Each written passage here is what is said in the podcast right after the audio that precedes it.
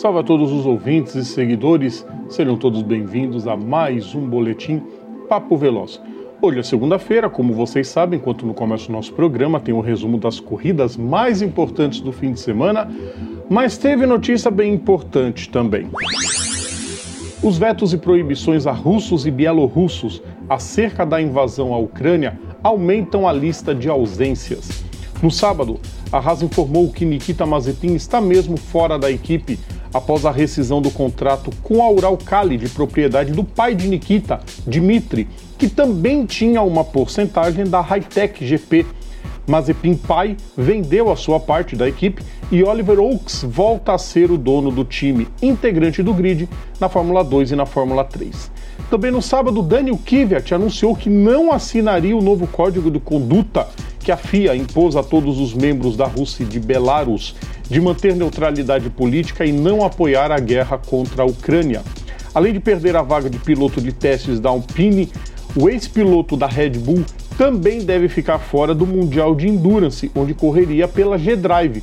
Aliás, a equipe russa também está fora tanto do EC quanto do Campeonato Europeu, o European Le Mans Series. Roman Rusinov, chefe do time, também se recusou a assinar o documento. A equipe é uma das marcas da Gazprom, gigante do ramo de energia e atuante em vários segmentos esportivos e culturais, e que tem como acionista majoritário o próprio governo da Rússia. A equipe, que é gerenciada pela Algarve Pro Racing de Portugal, busca participar dos campeonatos utilizando-se da inscrição portuguesa para manter seus integrantes e pilotos já acertados para a temporada. MotoGP Falando de corrida, Enea Bastianini venceu sua primeira corrida na MotoGP na abertura da temporada 2022 em Losail, no Catar. Foi a primeira vitória da Gresini após pouco mais de 15 anos. A última vitória da equipe, fundada pelo saudoso Fausto Gresini, havia sido com Tony Elias, num distante GP de Portugal de 2006, Bastianini foi um dos últimos pilotos a serem confirmados no grid, quase ficando de fora após ser trocado por Marco Bezek na VR46. Brad Binder foi o segundo colocado e Paul Espargaró, que liderou 19 das 22 voltas, fechou o pódio. Foi um fim de semana todo italiano. Celestino Vietti venceu na Moto 2 e André Amino foi o primeiro na Moto 3, onde o brasileiro Diogo Moreira estreou com uma ótima sexta colocação.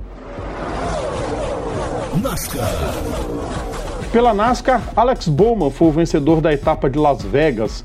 O piloto do carro 48 da Hendrick liderou 16 voltas das 274 da prova e conquistou sua sétima vitória na divisão principal da categoria.